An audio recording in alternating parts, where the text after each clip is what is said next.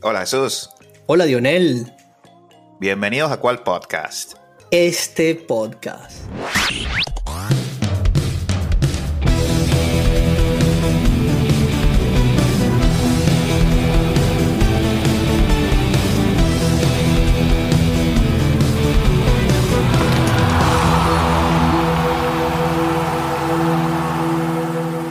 Bien, hermano. Acaba de finalizar la final de la Champions League 2023. Bueno, juego un poco aburrido al comienzo, digamos, pero había demasiada estrategia en juego, ¿vale?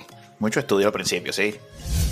Bueno, vale, yo tengo que darte los micrófonos porque tú en podcast pasados te pregunté si Guardiola era de verdad una persona que revolucionó el fútbol o no, o era que construía imperios alrededor de una chequera y todo aquello.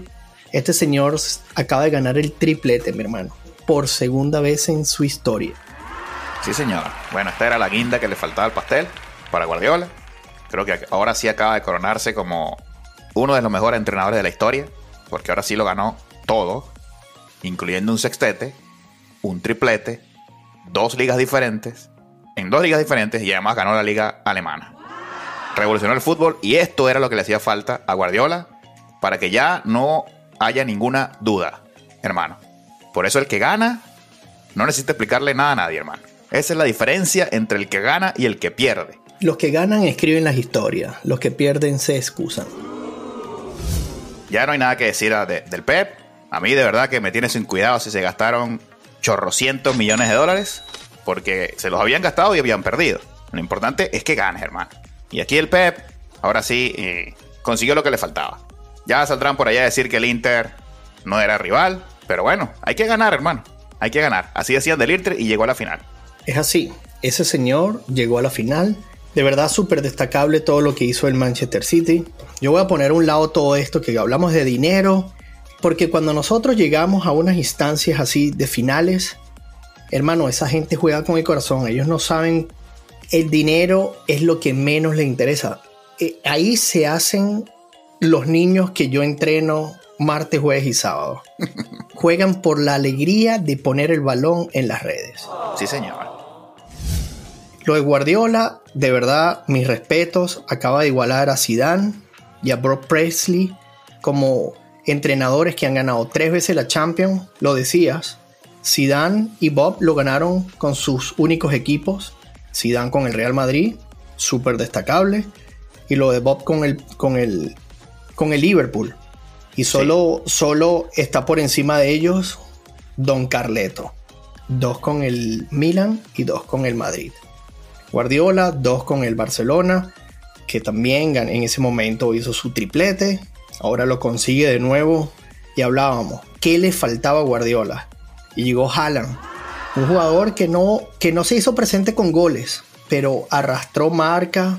Era imposible que tú no le pusieras dos a marcar a ese señor. Sí. sí, cierto, no marcó, pero yo creo que el desequilibrio que ese, esa persona, ese miedo que infunde, esas dos zancadas que deja a la mitad del equipo en ridículo, eh, te tiene que preocupar cuando tú eres el defensor de ese caballero. ¿Qué ha sido en el gol, hermano? Ha sido en el gol. Si, si analizas la jugada, se va por la banda derecha y todo el equipo del Inter se fue a perseguir a Haaland para que no le llegara ese balón. Todo el mundo a Haaland. Y ahí se vio, pase, pase de la muerte y, y, le cayó a Rodrigo y bueno, buenas noches. Nunca había estado tan solo desde que lo entrenabas tú allá en Semillita. Golazo. y bueno, la, la, guardó. Pero el Inter, no culpo al Inter. Obviamente que todo el equipo se tiene que ir y, y que no me mate Haaland. Que el que sea, que, que la meta de afuera si, si, es necesario, pero Haaland no lo va a hacer. Y ahí, y ahí vino el gol. Un solo error del Inter en defensa, creo yo, porque jugó muy bien. Y, y, más que error, yo creo que es, es la misma jugada. Fíjate que las repeticiones ahora, que con todos esos ángulos, esa pelota se desvió de dos defensores que estaban cuidando el palo. O sea, no sí. hubo error allí. No lo hubo. Sí, sí, sí. Digo error porque, por decir algo, porque tienes que decidir qué hacer. Bueno, ¿marco a Haaland o marco a Rodrigo? No, bueno, todo el mundo a, a Haaland. No pasa nada. No pasa nada. Y la tiene que meter solo allí. Era el único huequito que le quedaba. Exacto. Tú haces todo a la perfección. Tú te llevas a marcar al que tú sabes que le van a dar la pelota. Y que dejes eso a que sea una obra de arte ese gol, que era la única manera de que entrase. Sí. Y bueno, me, queda un poquito de, de, mal sabor de boca por el Inter porque tuvo tres hermanos claras y bueno, la caprichosa, como le decían algunos, no quiso entrar. Así fue. Hablábamos de Lukaku, me preguntabas por él, o hizo de delantero y de defensa. Así, así a ese nivel está jugando el pobre hombre. La verdad que no le salió nada. Pero yo, yo quiero destacar dos cosas del Inter. El juegazo que se mandó Di Marco. Sí. Ese señor jugó tan bien que hizo que no nombráramos a Bernardo Silva en toda la final. Sí. Solo una de Bernardo, sí. Correcto, pero es que él sabía que no podía descuidar esa banda porque Di Marco se le iba a escapar, porque era mucho mejor en ataque que en defensa. Y él se sacrificó, jamás se cambió de banda, jugó por su banda de pierna contraria, pero lo mantuvo allí.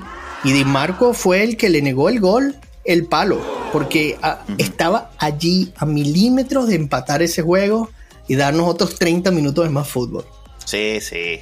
No, el Inter la tuvo. Y en, la, en el último corner, eh, antes de que evitaran al final, también una sacada, la sacó el portero, que, es de leyenda esa.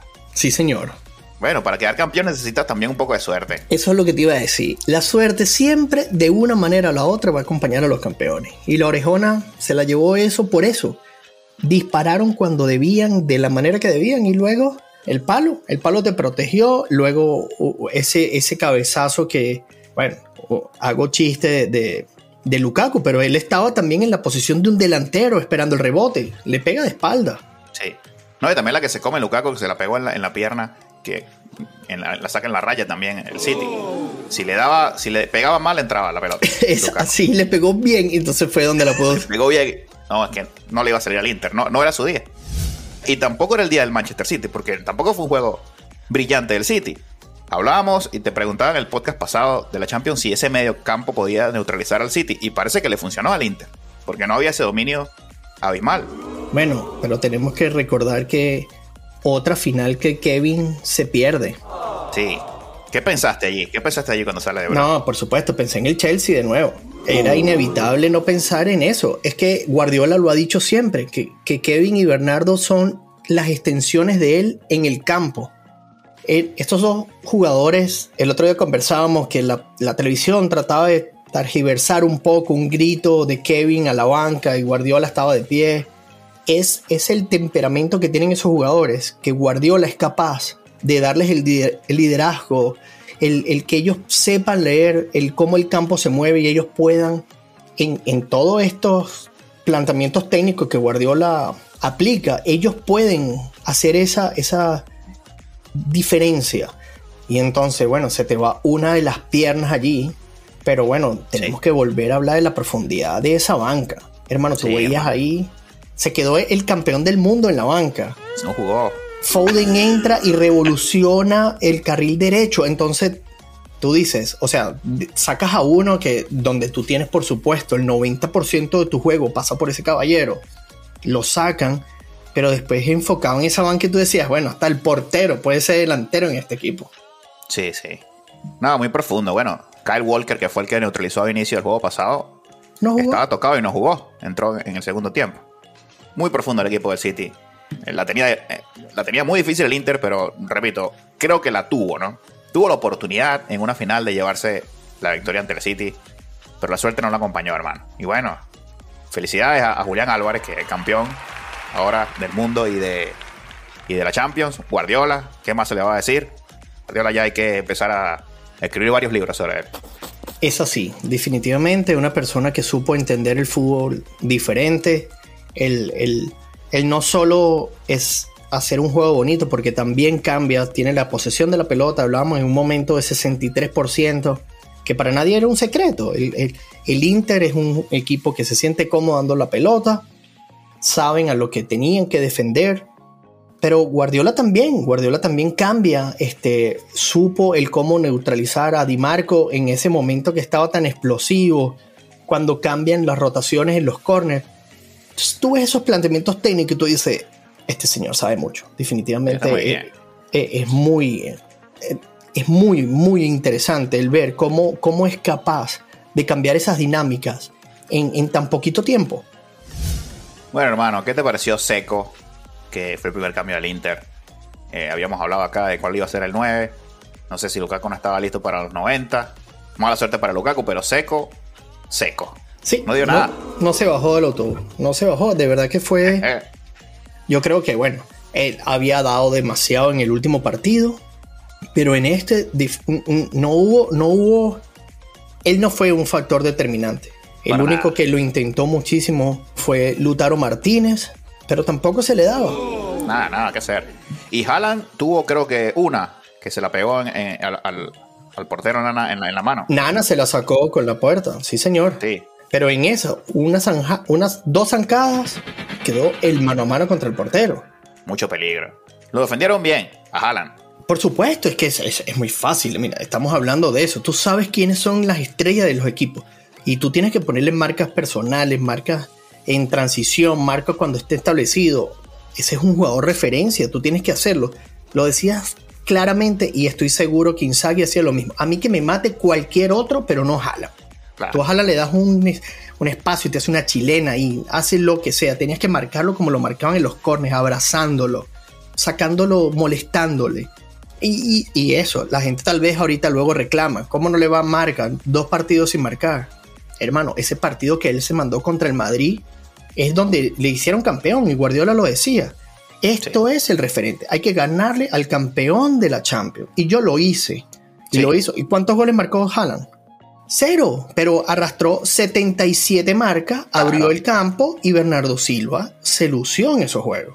Sí, igual que acá. Exactamente. Todos van a marcar a Haaland y dejan solo a Rodrigo. Ahí está. Así fue. No, muy bien para Guardiola. Esta Champions, nada que reclamarle. Le ganó al mejor y puso el sello. Hermano, este caballero acaba de terminar una Champions League invicta. Bueno.